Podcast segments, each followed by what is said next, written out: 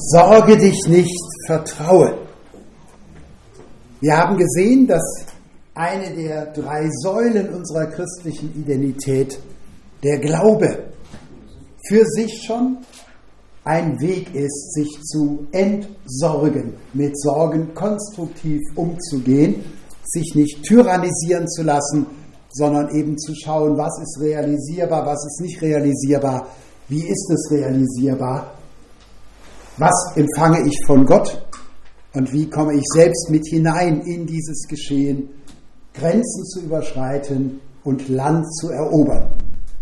Und wir hatten schon gesehen, dass die Verheißung nicht ist, dass Gott dafür da ist, unsere Wünsche zu erfüllen, dass wir ihm das Land vorgeben, das wir um jeden Preis selber haben wollen, sondern dass das Geheimnis eben das mit Gott gehen ist, das in seinem Namen gehen ist und insofern also der Glaube eine Möglichkeit ist, über sich selbst hinauszuwachsen und damit diese Ich-Verlorenheit, das in sich selbst Gefangensein, zu überwinden. Die zweite Säule ist die der Liebe. Nun kann man zur Liebe sehr viel sagen, auch zur zwischenmenschlichen Liebe. Es geht aber hier jetzt gerade um dieses Thema ja der Sorge.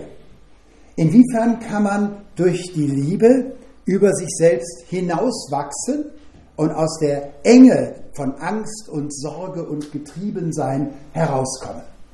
Nun, wie beim Glauben bedeutet es eben, die verengte Perspektive aufzuweiten auf das Du, auf den anderen hin. Stefan guckt noch etwas leidend. Jemand hat sein Handy immer noch an. Schaut mal, ob es so ist. Ich kann aus dem Glauben heraus und aus der Liebe heraus die Verengung aufbrechen. Nach dem, was wir in der ersten Stunde sagten, kann man ja sagen, eigentlich ist der Glaube ein Weg, der schon innerweltlich Lebenserweiterung und Lebensgewinn bedeutet und bringt. Denn wenn ich mit Gott nun in der Tat Grenzen überschreiten kann, wenn ich Land erobern kann, dann geht es mir ja eigentlich durch das Glauben besser als ohne. Und wenn Sorge bedeutet, ich habe Angst, Lebensminderung könnte mich treffen, dann wäre es ja eigentlich schon vernünftig zu glauben, weil es mir als Glaubenden besser geht. Und in der Tat stehe ich nicht an zu sagen äh, und zögere keine Sekunde, dass allemal für uns, die wir im Westen groß geworden sind, der Glaube eigentlich für mich nur Lebensgewinn bedeutet hat. Nicht? Es wird erst dann anders, wenn ich als Märtyrer äh, jetzt mein leibliches Leben riskiere, nicht, dass ich dann natürlich sagen kann, das ist ein hoher Preis, sein Leben einzusetzen. Äh, davon bin ich aber jetzt als ein Mensch, der in Westdeutschland groß wurde, bisher ja verschont gewesen. Und insofern würde ich sagen, die Jahrzehnte, die ich Christ war, habe ich als Christ besser gelebt, als ich ohne gelebt hätte. Es war also nur vernünftig, ich habe einen Gewinn. Und so fällt es uns natürlich auch in unserer christlichen Existenz relativ leicht, solange wir Vorteile haben durch unseren Glauben, an Gott auch nicht zu zweifeln. Die Glaubenskrisen kommen ja in der Regel, wenn ich trotz meines Glaubens und dann natürlich noch mal heftiger, wenn ich sogar wegen meines Glaubens in die Krise, in die Sorge komme äh, und bedroht bin und Lebensminderung mich trifft. Und so gab es schon im Alten Testament, und wir können das an der Psalmenfrömmigkeit sehr schön ablesen, dieses Verständnis. Es lohnt sich, gerecht zu leben, den Weg des Lebens zu gehen, die Weisungen Gottes zum Leben zu befolgen, denn einem Gerechten wird es am Ende gut gehen. Es war also die Hoffnung, dass wenn wir uns an Gott halten, wenn wir uns auf ihn verlassen, wenn wir seine Gebote halten, wir dann auch Lebensmehrung in dieser Welt erfahren. Und so sind viele Psalmen von dieser Zuversicht bestimmt. Ich komme zu dir, ich bitte dich um Rettung, ich bitte dich um Eingreifen, Gott. Ich habe eine Bitte, du hast versprochen, mir treu zu sein. Bitte hilf mir. Dies, wenn ich Feindschaft erlebe, unbegründete Anschuldigungen, sei mein Richter und stell das zurecht und weise meine Feinde in die Grenzen. Ich komme in Krankheit und sage, ich liege da nieder, aber du wirst mich doch nicht den Toten übergeben, also bitte ich dich, Herr, hole mich zurück, schreite ein, du bist mein Arzt und heile mich in diesem Leben. Und so wie ich es von mir sagen kann, als Christ, so haben es viele Psalmisten erlebt auch, dass Gott in der Tat hilft. Also der Weg des Gerechten ist der Weg des Lebens. Und wenn jemand von Gott abkommt, wenn jemand gegen sich selber lebt, wenn jemand gegen seine Familie lebt, zieht er am Schluss den kürzeren. Das nennen wir in der Theologie den Tun-Ergehen-Zusammenhang. Nicht? Also die Einsicht, dass mein Tun eine Folge hat und wenn ich das Richtige tue, kann ich auch mit der richtigen Folge rechnen. Und warum lohnt es sich nicht, Gottes Gebote zu brechen? Nun, am Schluss hat derjenige den Nachteil, der nicht gehorcht, denn Gott weiß ja, warum er es tut. Dieser Tun-Ergehen-Zusammenhang stimmt auf das Ganze der Geschichte, der Offenbarung, der Heilsgeschichte des Weltgeschehens. Aber es heißt nicht, dass er immer und in allem unmittelbar bestätigt wird. Und so haben wir die Krise in alttestamentlicher Frömmigkeit genau da, wo jemand um Gottes Willen gerecht sein will, aber nicht Hilfe erfährt. Wo jemand in Krankheit sich an Gott wendet, aber Gott nicht heilt. Das ist die Erschütterung des Tun-Ergehens-Zusammenhangs. Wir könnten auch sagen, die Erschütterung eben der ersten Ursprünglichkeit des Glaubens, nicht eines kindlichen Glaubens, dass es innerhalb meiner Welt, innerhalb meiner Geschichte aufgeht. Und wir haben verschiedene Psalmen und seid nicht irritiert, wenn ich von hinten nach vorne gehe. Es ist inhaltlich begründet. Zum Beispiel ganz erschütternd und dann erlösend der 73. Psalm. Da ist ein Psalmbeter, der verzweifelt an seinem Glauben, der verzweifelt an seiner Erfahrung. Warum? Nun, weil er immer treu geglaubt hat und jetzt aber plötzlich erschüttert ist. Psalm 73, 1 folgende, wer es da hat, kann die Psalmen jeweils dann auch selbst anschauen. Ich lese das entsprechende. Gott ist dennoch Israels Trost für alle, die reines Herzens sind. Ich aber wäre fast gestrauchelt mit meinen Füßen. Mein Tritt wäre beinahe geglitten, denn ich ereiferte mich über die Ruhmredigen, als ich sah, dass es den Gottlosen so gut ging. Also nicht den Gerechten, sondern den Gottlosen so gut ging. Denn für sie gibt es keine Qualen. Gesund und feist ist ihr Leib.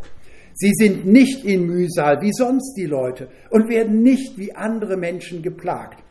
Darum prangen sie in Hoffart und hüllen sich in Frevel. Sie brüsten sich wie ein fetter Wanz. Sie tun, was ihnen einfällt. Man kann die Luther-Übersetzung gar nicht übertreffen in Anschaulichkeit und Drastigkeit. Sie achten alles für nichts und reden böse. Sie reden und lästern hoch her. Was sie reden, das soll vom Himmel herabgeredet sein. Was sie sagen, das soll gelten auf Erden. Darum fällt ihnen der Pöbel zu und läuft ihnen zu in Haufen wie Wasser. Sie sprechen, wie sollte Gott es wissen? Wie sollte der Höchste etwas merken? Siehe, das sind die Gottlosen. Die sind glücklich in der Welt und werden reich. Die Erschütterung unserer Frömmigkeit wenn wir feststellen, dass gerade die, die treu sind, die loyal sind, die aufrecht sind, die liebevoll sind, sich um andere kümmern, sozial verantwortlich sind, dass die den Kürzeren ziehen und in unserer Gesellschaft die Frechsten am weitesten kommen und die Gottlosen sich durchsetzen. Wenn ihr irgendwelche tagespolitischen Zusammenhänge seht, ist das euer Problem. Ich habe kein Wort zu den Wahlen gesagt. Aber fragt mal Parteifreunde, die wissen das auch innerhalb der Partei, wie ihr es aus euren Firmen kennt. Nicht, dass man verzweifeln kann, nicht, äh, dass es nicht nach Charakter geht und dass es nicht äh, danach geht, wer aufrecht ist, sondern in dieser Welt mit Ellbogen eben der durchkommt, der sich am frechsten durchsetzt. Deshalb Vers 13. Soll es denn umsonst sein, dass ich mein Herz rein hielt und meine Hände in Unschuld wasche? Ich bin doch täglich geplagt, eben wegen meiner Gerechtigkeit. Und meine Züchtigung ist alle Morgen da. Hätte ich gedacht, ich will werden wie sie, siehe, dann hätte ich das Geschlecht deiner Kinder verleugnet. Also er hätte Israel verleugnet und die Glaubensgemeinschaft. So sann ich nach, ob ich's begreifen könnte.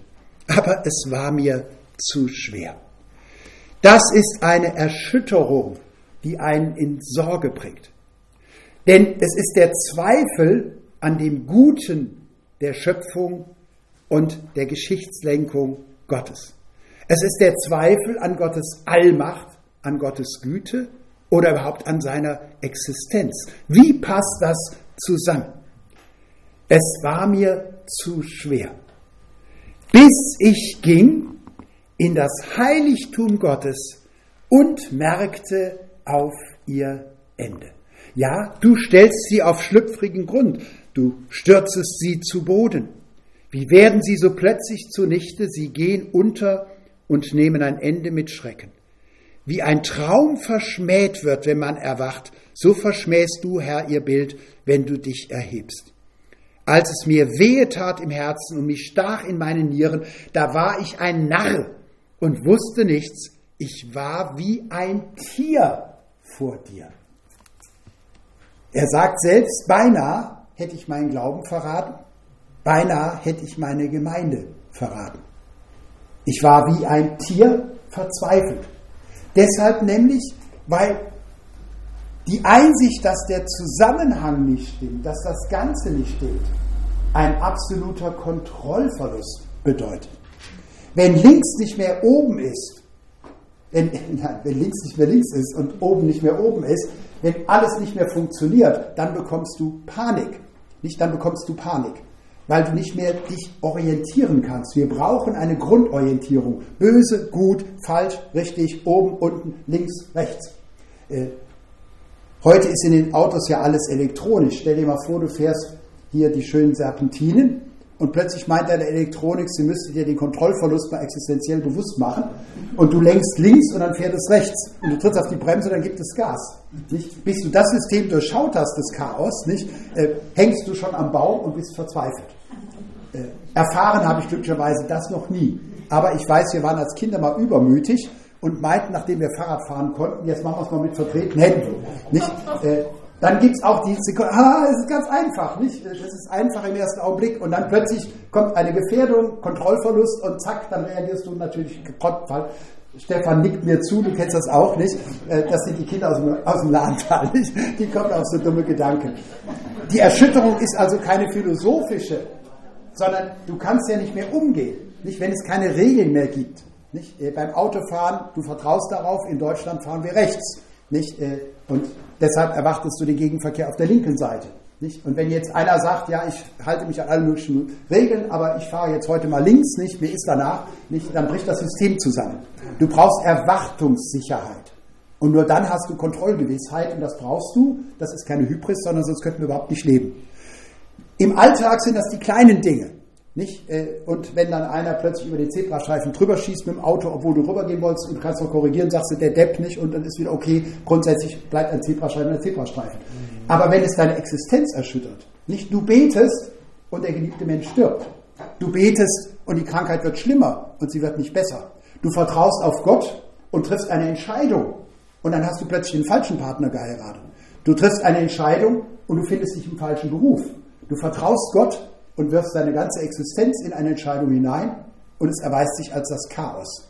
Das ist eine tiefe Erschütterung. Die hat dann natürlich auch theologische Ausdrucksformen, aber es ist eine ganzheitliche nach Leib, Seele und Geist. Bis ich gehen in das Heiligtum Gottes.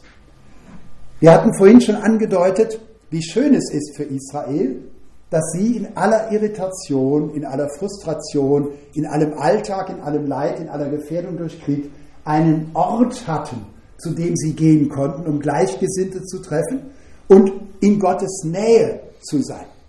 Ein solcher Ort wie für den Psalmisten der Zion war für mich, wie ich schon andeutete, die Klostermühle und auch dann Keppenreh eben in den Sommerferien. Nicht? Das war ein Ort, da wusste ich, wenn ich da hingehe, komme ich wieder zur Vernunft. Äh, dann kann ich meine Gedanken wieder sortieren. Und die Frustration und die offenen Fragen, die eine Woche, einen Monat angesammelt hatten, nicht, ich hatte die Verheißung und ich hatte die Erwartung aus Erfahrung, Entweder ist es die Musik, damals spielte die Velma noch äh, da in einer sehr romantischen Art, nicht die Orgel und der Dwight hat gesungen mit äh, Gitarre, nicht, das hat einem schon das Herz erweicht, nicht, dann waren es die Lieder oder waren es die zünftigen Predigten, nicht, da hungerte ich schon immer danach, nicht wieder Verkündigung zu haben, wo auch was drin ist, nicht, dass man nicht nur Steine beißt, sondern auch Brot kriegt, nicht, oder war es die Begegnung und hier kam ja immer alles zusammen. Es ist wunderschön. Wir brauchen existenziell Gemeinschaft. Was wir nicht brauchen, ist die ideale Gemeinde direkt vor Ort.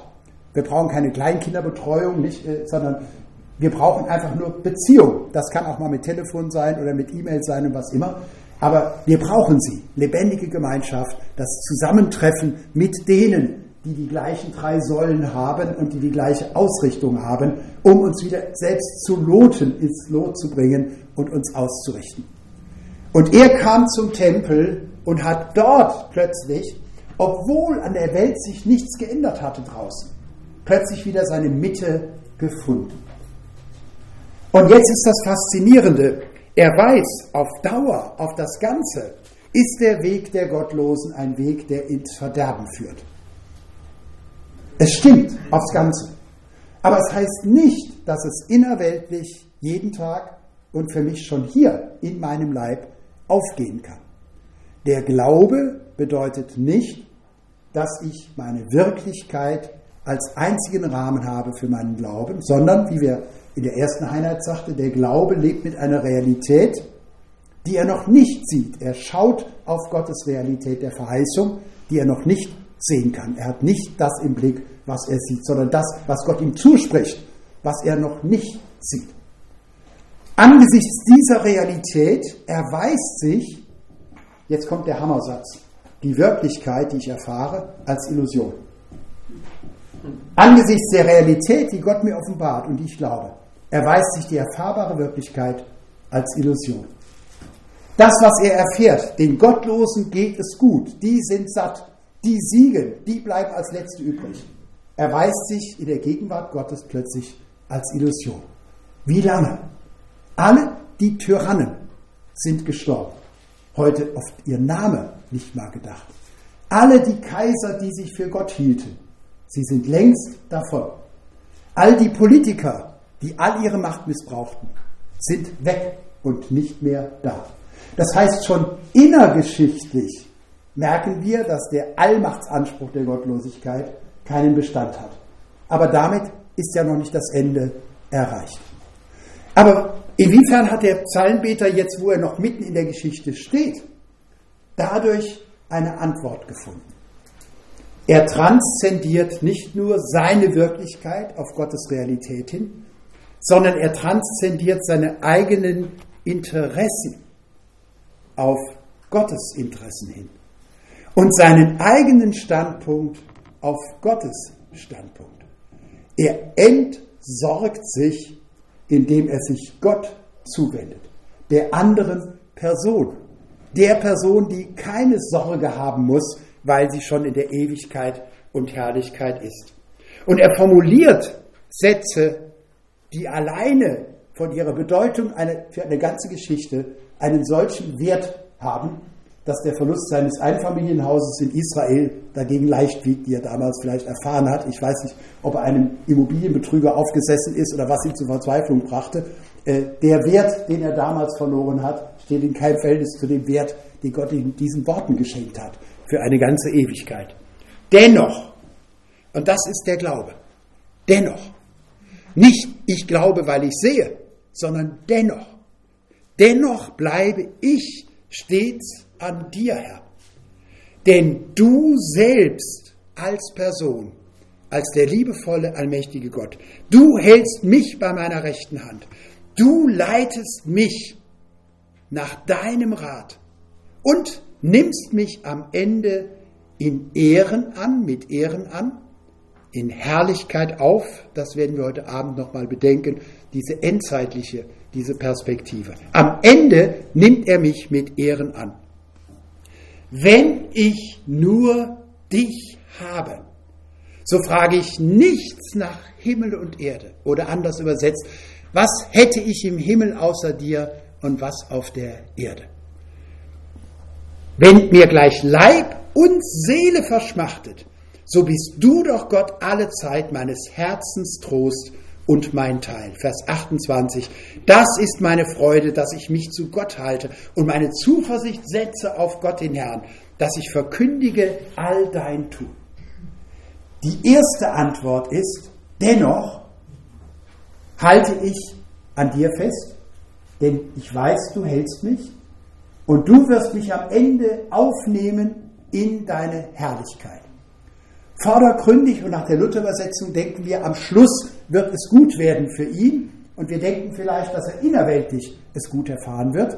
Wir kommen heute Abend auf die Perspektive, dass der Rahmen ein größerer ist. Es steht nämlich hier wörtlich wie bei Henoch und Elia, du entrückst mich am Ende in deine Herrlichkeit. Also der Rahmen wird noch ausgeweitet werden. Nicht? Wir haben heute Morgen noch nicht die Hoffnung mit besprochen, sondern wir sind bei Glaube und bei Liebe. Das ist der erste Schritt. Aber nun geht er weiter, indem er nämlich sagt, wenn ich nur dich habe, dann frage ich gar nichts nach Himmel und Erde. Was passiert hier? Hier tritt Gott in seiner Liebe an die Stelle meiner Erwartung von Glück, von Landeroberung, von Lebenserweiterung. Er entsorgt sich, indem Gott für ihn zum Mittelpunkt seines Lebens wird. Er liebt Gott nicht um der Geschenke willen, sondern er wendet sich von den Geschenken und durch die Geschenke hindurch an den Geber. Es geht dem Geschöpf hier nicht mehr darum, dass der Schöpfer ihm neue Sachen schenkt, neue Kleider, neues Essen. Das ist Leib und Seele. Aber das Leben, die Psyche, ist ja viel mehr als das. Es geht um die grundlegende Beziehung. Gott ist mein Teil. Ein Satz, den wir heute kaum nachvollziehen können, weil wir den Hintergrund nicht mehr gegenwärtig haben. Alle Stämme Israels bekamen einen Teil des verheißenen Landes. Nur die, die im Tempel dienten, bekamen kein Land. Sie hatten Gott selbst als ihr Erbteil, als ihren Anteil. Und wir haben hier, und das bitteschön nicht erst im Neuen Testament, sondern mitten in der Psalmenfrömmigkeit, die doch so von konkreten Erwartungen und Gebeten bestimmt ist, so von der Klage bestimmt ist, bis hin zur Äußerung der Rachegedanken über die, über die Feinde. Wir haben hier den Durchbruch des Ich zum Du. In der Liebe entwachse ich meiner Sorge.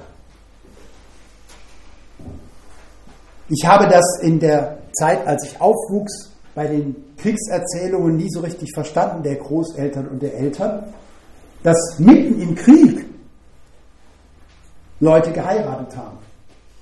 Teilweise beim Fronturlaub haben die geheiratet, die waren nur drei Tage da und haben dann äh, das gemacht. Und zwar nicht nur wegen der, äh, äh, wegen der Witwenrente dann, nicht, das mag bei einigen der Nebengedanken gewesen sein, sondern es ist ein tiefes Geheimnis.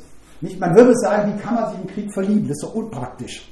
Nicht? Äh, dann leidet man ja unter der Trennung der Ungewissheit. Ist auch viel besser, man bleibt bei sich selber. Nicht ein Egoist wird nur selbst erschossen, der leidet nicht nur für andere mit. Nicht? Nein, das ist das Geheimnis der Liebe. Nicht? Dass ich in einer verzweifelten Situation sein kann. Wenn ich aber einen Menschen lieben kann und wenn ich geliebt bin, dann entwachse ich meiner Situation. Dann kann die Sorge mich nicht mehr zur Verzweiflung bringen. Nicht, dann kann mir der Glaube und das Vertrauen nicht genommen werden.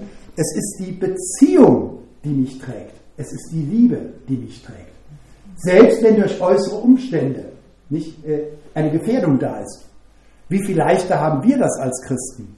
Unser Herr kann nicht mehr getötet werden, wir können ihn nicht mehr verlieren, er kann in keiner Sündenschlacht mehr fallen, denn er ist schon gestorben für uns, als wir es noch gar nicht wussten, und er ist schon auferstanden. Wie viel leichter fällt es uns in Christus unser Ziel zu sehen, unser Du zu sehen und in der Konzentration auf ihn rauszukommen aus der Selbstverlorenheit und der Angst und der Enge, in, das in die das Ich hineingetrieben ist. Der Psalmist erkennt Gott als seinen Lebensinhalt und seine Grundlage. Leib und Seele mögen verschmachten. Das heißt also, dass hier sogar das eigene Leben, die Existenz, niedriger wiegt als die Beziehung zu Gott. Du bist alle Zeit meines Herzens Trost und mein Teil. Wir alle kennen Psalm 73 in diesem Kontrast der Klage und dieses Durchbruch, des Erlöstwerdens von mir selbst. Und ich hoffe, ihr habt alle im Ansatz das erfahren. Also ich hoffe, bezieht sich darauf, ich hoffe, ihr habt nicht die große Not erfahren äh, nicht, und ihr müsst nicht erst sterbenskrank sein, einen Menschen verlieren. Aber ging es euch nicht schon auch so, dass wenn ihr ehrlich geantwortet hättet auf die Frage, wie geht's dir, ihr gesagt habt, nicht gut. Und dann kommst du mit anderen zusammen, die wirklich Probleme haben. Dann siehst du die Not der anderen. Dann bist du in einer Beziehung und merkst, es gibt nicht nur mich, es gibt andere. Und abends kommst du nach Hause und fragst dich, was ist der Unterschied zu gestern Abend? Meine Probleme haben sich überhaupt nicht geändert heute. Ich habe aber eine andere Perspektive. Ich sehe mich nicht mehr als das Wichtigste im Leben, sondern ich merke, es gibt Milliarden andere Menschen. Es gibt so viel Not. Es gibt Menschen, die kann ich trösten, die kann ich ermutigen. Und plötzlich schämst du dich für deine Egozentrik und die Überbetonung von diesen mittelmäßigen Sorgen. Ich rede jetzt nicht von Schwerkranken unter euch, sondern nicht, wenn wir so im Alltag sagen, mir geht es nicht gut. Nicht? Das ist das, was der Psalmist erlebt. In der Gottesbegegnung und in der Besinnung auf Gott, da hat er diese Überwindung. Psalm 73 ist nun deshalb faszinierend, weil er hier ja quasi eine Wüstenerfahrung macht. Nicht? Also er hat nicht eine Offenbarung, sondern er hat ja eine Wüstenerfahrung. Es ist eben der Tempel, in dem er das erlebt. Aber das ist ungefähr so, wie mir es äh, dann mal ging, nicht? als ich keine Freizeit in der Klostermühle hatte mit 16, 17 Jahren nicht? Äh, und trotzdem aber den Eindruck hatte, irgendwie, ich muss wieder zu mir selber finden. Was habe ich gemacht? Ich habe mich auf mein Fahrrad gesetzt, bin nach Obernhof gefahren. Es war alles tot, es war kein Mensch da. Und trotzdem, alleine, dass ich hier reinkam, habe den Duft in der Nase gehabt, diesen säuerlichen, nicht der hier im, im Jammertal liegt und die Feuchte. Äh, da wusste ich wieder, ich erinnerte mich an die Gemeinschaft der Heiligen nicht? und ich bin erlöst nach Hause gefahren. Also es war kein Mensch da, ich hatte keine Gottesoffenbarung, es war praktisch nur via Negation, es war nur der Rahmen, aber das genügte schon, um mich zu besinnen. Nicht? Und das ist das, was Psalm 73 ist. Nicht? Der hatte keine Offenbarung, er hat sich besonnen am Ort Gottes. Psalm 63. Psalm 63. Hier haben wir jetzt nicht die Verzweiflung im Sinne des Zerbrechens an der Ungerechtigkeit der Welt, sondern hier haben wir die Sehnsucht eines Menschen, der schon mehr erlebt hat. Ähm, das hatte mich mit 17 dann verwundert, äh, also zwischen 15 und 17 in meinem Leben. Nicht, da war ich schon gläubig, schon engagiert und auf dem Weg. Aber das war noch nicht so, dass ich nur Christ war, sondern ich war eben auch Christ, zu dem, dass ich Jugendlicher war und dies war und jenes war. Äh, und mit 17 kam der Glaube so ins Zentrum, dann habe ich hier so viel geschmeckt, dass ich nicht mehr zurück wollte. Und was mich überraschte war, ich kam zurück. Vorher fand ich unsere CVM-Arbeit völlig befriedigend. Die Landeskirchen Gottesdienste haben aus Pflicht besucht. Das war völlig okay. Es ging ja anschließend dann lustig weiter im Vorhof des, der Kirche nicht. Also ich habe an dem allen nicht gelitten. Ich habe es halt so genommen, wie es kam. Aber das Komische war, ich hatte dann erkannt, wer Christus ist und kam nach Hause und litte an der Differenz von meiner eigenen Erkenntnis und dem, was ich in meiner Umwelt erlebte. Das heißt, ich habe dann manchmal gesagt, ja, wo liegt denn jetzt der Fortschritt, wenn ich anschließend mehr leide als vorher? Nicht? Ich hatte zu viel geschmeckt, um noch einmal einfach in die Mittelmäßigkeit zurückzuwollen. Und das ist genau der Psalm 63. Er weiß zu viel, um sich mit Mittelmäßigem zu begnügen. Gott, du bist mein Gott, den ich suche. Es dürstet meine Seele nach dir. Mein ganzer Mensch verlangt nach dir aus trockenem, dürren Land, wo kein Wasser ist. So schaue ich aus nach dir in deinem Heiligtum, wollte gerne sehen deine Macht und Herrlichkeit.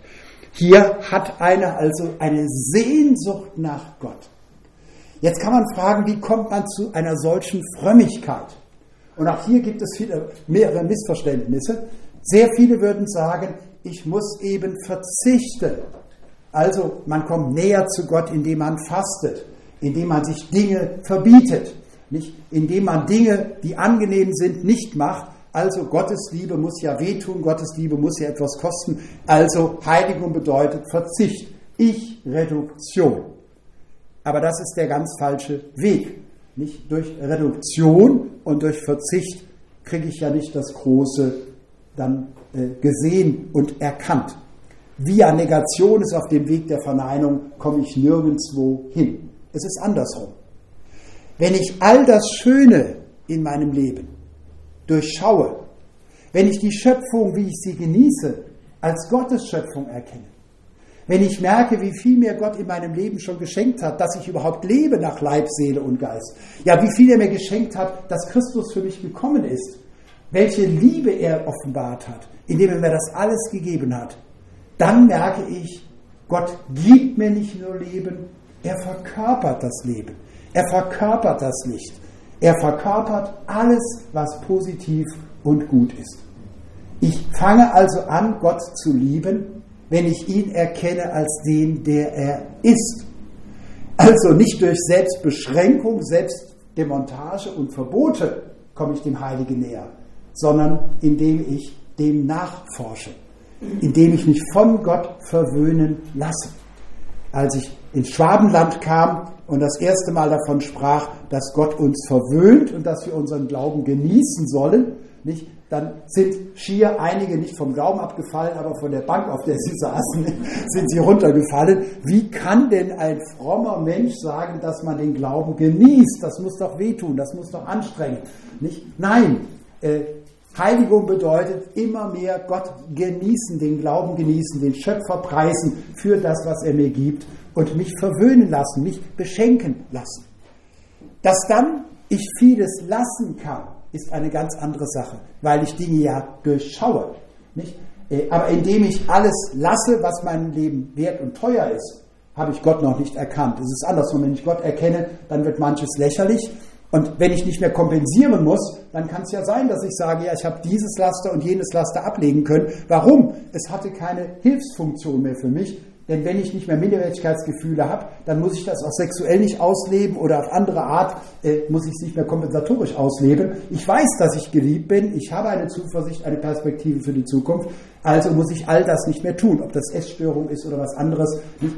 Das wird ja alles weniger bedeutsam. Und mir ist in der Seelsorge immer so wichtig, egal was jemand als Problem hat, deutlich zu machen, kämpf nicht gegen das Problem. Dann wird es immer siegen und immer größer werden sondern wende dich an den Christus, der die Lösung ist. Und wenn du bei ihm bist, in dieser Beziehung bist und ihn als das Leben schlechthin erkennst, dann wirst du merken, wie die Versuchungen Kraft verlieren. Nicht? Also die Fixierung auf die Probleme verstärken sie, die Fixierung auf Gott relativieren die Probleme, bevor du überhaupt angefangen hast, gegen sie anzugehen. Nicht? Das sind Riesen, die werden kleiner, wenn du ihnen näher kommst, nämlich in dem Angesicht der Liebe Gottes. Der Mensch, der hier betet, Psalm 63, David, der weiß, wovon er redet, denn er hat Gott schon erfahren. Er hat Gott schon erfahren. Aber in der jetzigen Situation kann er es nicht erkennen. Und ich habe noch meinen alten Kalender von 1967, jetzt wisst ihr, ich bin 71, ich könnte zurückrechnen, wenn ich 17 war. Nicht, äh, ich habe meinen alten Kalender noch und dann steht immer wieder das Stichwort Anfechtung, weil ich am Anfang nicht kapieren konnte, warum fühle ich nicht, was ich weiß. Warum erfahre ich nicht, wovon ich überzeugt bin? Ich weiß, dass Christus das Leben ist. Ich weiß, dass ich ewiges Leben habe. Ich weiß, ich habe allen Grund, mich zu freuen. Warum hänge ich hier rum? Warum bin ich traurig? Ich habe diese Diskrepanz nicht ertragen. Und von daher weiß ich, was der David hier meint. Diese Sehnsucht, nicht, dass es mir gut geht, nicht, dass ich reich bin, sondern die Sehnsucht danach, Gott selbst zu erkennen. Nicht nur gefühlsmäßig, sondern in dieser Gewissheit und der Unmittelbarkeit der Erfahrung. Sehen hat im Hebräischen, im Alten Testament und dann im Neuen Testament, im Griechischen, eine gefüllte Bedeutung. Das Leben sehen bedeutet nicht ein Video sehen. Nicht so haben wir das heute, dass wir sagen, also Liebe kann ich nicht erfahren oder ich bin gerade nicht verliebt oder die Ehe liegt schief, also gucke ich einen romantischen Film an bei Romans, nicht? Dann habe ich wenigstens Liebe gesehen. Aber das ist ja ein Ersatz und wenn du nicht die Ehe klärst, sondern guckst nur Liebesfilme, ist es eine Kompensation. Das ist Salzwasser. Nicht, das macht ja nicht zufrieden. Nein, sehen bedeutet dieses unmittelbare persönliche Erkennen. Nicht, äh, das müssen wir wissen. Das biblische Sehen ist eine unmittelbare Erfahrung, die jemand macht. Er möchte Gott sehen. Er dürstet nach ihm. Und das ist nicht eine aufgesetzte und herbeigezwungene Frömmigkeit, sondern das ist Lebenserkenntnis, weil Gott so schön ist weil er so faszinierend ist, weil er so groß ist, dass seine Größe meine Probleme, meine Sorgen relativiert. Und jetzt kommt ein Satz, den kann man nicht übertreffen in Vers 4. Denn so betet David, deine Güte, Gott, ist besser als Leben. Güte ist die Gewährung von Gemeinschaft. Der Begriff der biblische Gnade und Güte ist Gewährung von Gemeinschaft. Gott, die Gewährung deiner Gemeinschaft ist mir wichtiger, sogar als mein eigenes Leben. Hier glaubt jemand nicht an Gott, damit es ihm besser geht. Hier glaubt jemand nicht an Gott, damit er mehr Leben hat, sondern plötzlich verschiebt sich die Priorität. Und er sagt, dich zu sehen, bei dir zu sein, dich als Gott zu haben, dich als Herrn zu haben, kommt noch vor meinem Grundlebensinteresse, das ich habe. Das Hebräische tut sich schwer mit dem Komparativ. Also wir sagen dies lieber als das andere. Es kann dann nur sagen, ich liebe das eine, ich hasse das andere, dann ist es klar. Oder es kann sagen, von dem einen her gesehen bevorzuge ich das andere, von dem anderen her gesehen benachteilige ich das eine. Und hier heißt es eben, deine Güte, von deiner Güte her gesehen, ist mein Leben gering zu schätzen. Von meinem Leben her gesehen ist deine Güte zu bevorzugen. Hier haben wir die höchste Form des Glaubens und der Frömmigkeit. Das Durchbrechen, das gibt es nur in der Liebe. Dass ich sage, du bist mein Leben. Das gibt es nur in der Liebe, dass eine Mutter sagt, anstelle des Kindes wäre ich doch krank. Ich wollte für mein Kind gerne die Krankheit übernehmen, damit das Kind lebt und ich sterbe. Das gibt es nur in der Liebe, dass jemand sagt, ich bin bereit, ein Organ zu spenden, auch wenn ich dann mit Risiko lebe, weil ich dann eingeschränkt bin. Dass der andere mir wichtiger wird als ich selbst. Das ist eine, die höchste Form des Entsorgens. Sorgen loszuwerden, dass ich plötzlich mich gar nicht mehr als Mittelpunkt des Lebens sehe und damit auch nicht der Sorge. Und als weiteres Beispiel, und damit münden wir ein, Psalm 37, 4 bis 6, Verse, die wir kennen, und ich stelle sie extra ans Ende, weil von dem, was vorangegangen ist, wir sie jetzt sofort eindeutig einordnen. Habe deine Lust am Herrn. Ich weiß nicht, wie die Schwaben mit diesem Satz umgegangen sind in den letzten Jahrhunderten, seit der Reformation. Habe deine Lust am Herrn. Glaube und Lust, das geht doch nicht zusammen. Und dann auch noch Lust an Gott haben. Delectare in domino heißt es im Lateinischen und jeder, der kein Latein kann, der kann das übersetzen nicht. Gott genießen, sich delektieren in Gott. Take delight in the Lord im Englischen. Das ist wahrer Glaube. Nicht? Seine Freude, seine Lust haben an Gott. Nicht nur wegen seiner Geschenke, wegen seines Segens. Da habe ich Gott wahrscheinlich darüber kennengelernt. Das ist der Weg dorthin. Sondern Gott um seiner selbst willen lieben. Sich freuen an Gott. Sich freuen in Gott. Habe deine Lust am Herrn. Der wird dir geben, was dein Herz wünscht. Das ist ein sehr tiefsinniger Satz. Der bedeutet nicht, liebe Gott, damit er dir alle deine Wünsche erfüllt. Der wird dir geben, was dein Herz wünscht. Ich liebe Gott deshalb, weil er mir alle Wünsche erfüllt. Nicht, äh, da kannst du als Oma und als Opa Schwerpunkt bei den Enkeln, wenn die wissen, der, die erfüllen mir alle Wünsche. Dann bist du der geliebteste Opa, die liebteste Oma. Ich bin mir aber nie ganz sicher, wenn kurz vor Weihnachten dann die Enkel euch besuchen, ob die wirklich euretwegen kommen oder wegen der Weihnachtsgeschenke. Das ist ja die Anfechtung aller großzügigen äh, Großeltern. Um wessen Willen werden wir eigentlich geliebt? Nicht? Sind wir es als Personen oder ist es nur unsere Großzügigkeit? Das muss der Himmel sich auch manchmal fragen. Nicht? Äh, mancher Engel wird sich vermutlich immer wieder mal mit dem Flügel den Kopf kratzen und sagen, aus welchem Motiv heraus macht er jetzt seinen Lobpreis und seine Dankgebete? Nicht, äh, ist es tatsächlich Liebe oder ist es nur Berechnung? Es ist so faszinierend, der Zusammenhang. Habe deine Lust am Herrn, dann wird er dir geben, was dein Herz wünscht. Denn wenn du nichts mehr willst als Gott, steht ihm nichts im Wege. Es gibt keine Situation, in der Gott sagt, das Gebet kann ich dir jetzt so nicht erfüllen. Wenn du das wahre Gebet sprichst, Herr, sei du mein Leben, sei du mein Licht, sei du meine Liebe. Du sollst Zentrum meines Lebens sein. Ich verspreche dir hoch und heilig im Namen Gottes. Er wird dieses Gebet nie überhören und nicht erhören. Denn es ist ja sein Gebet, es ist sein Herzschlag für dich. Er will dir alles geben, das nämlich, was dein Herz wahrhaft in Ewigkeit erfüllt. Deshalb befiehl dem Herrn deine Wege und hoffe auf ihn. Er wird's wohl machen. Nämlich nicht wohl machen, wie ich es mir im Moment vorstelle, sondern wohl machen, wie ich es vom Ende her als das Richtige erkenne. Ich verspreche euch, wann immer wir im Himmel ankommen, ihr werdet zurückschauen und sagen, Gott, es ist gut. Ihr werdet versöhnt sein mit eurem Leben. Obwohl so vieles jetzt noch fraglich ist und viele Fragen auch offen bleiben. Nicht, ihr hört mich richtig. Das heißt nicht, alles ist gut, alles macht Sinn. Nein, es gibt viel Wahnsinn, es gibt sehr viel Unsinn in unserem Leben. Es ist Gott selbst, der mein Sinn ist und der dann mich auch ertragen lässt, mit offenen Fragen zu leben. Er wird deine Gerechtigkeit heraufführen wie das Licht und dein Recht wie den Mittag. Take delight in the Lord. Delectare in Domino. Habe deine Lust am Herrn und deine Sorgen verlieren an Kraft. Dankeschön.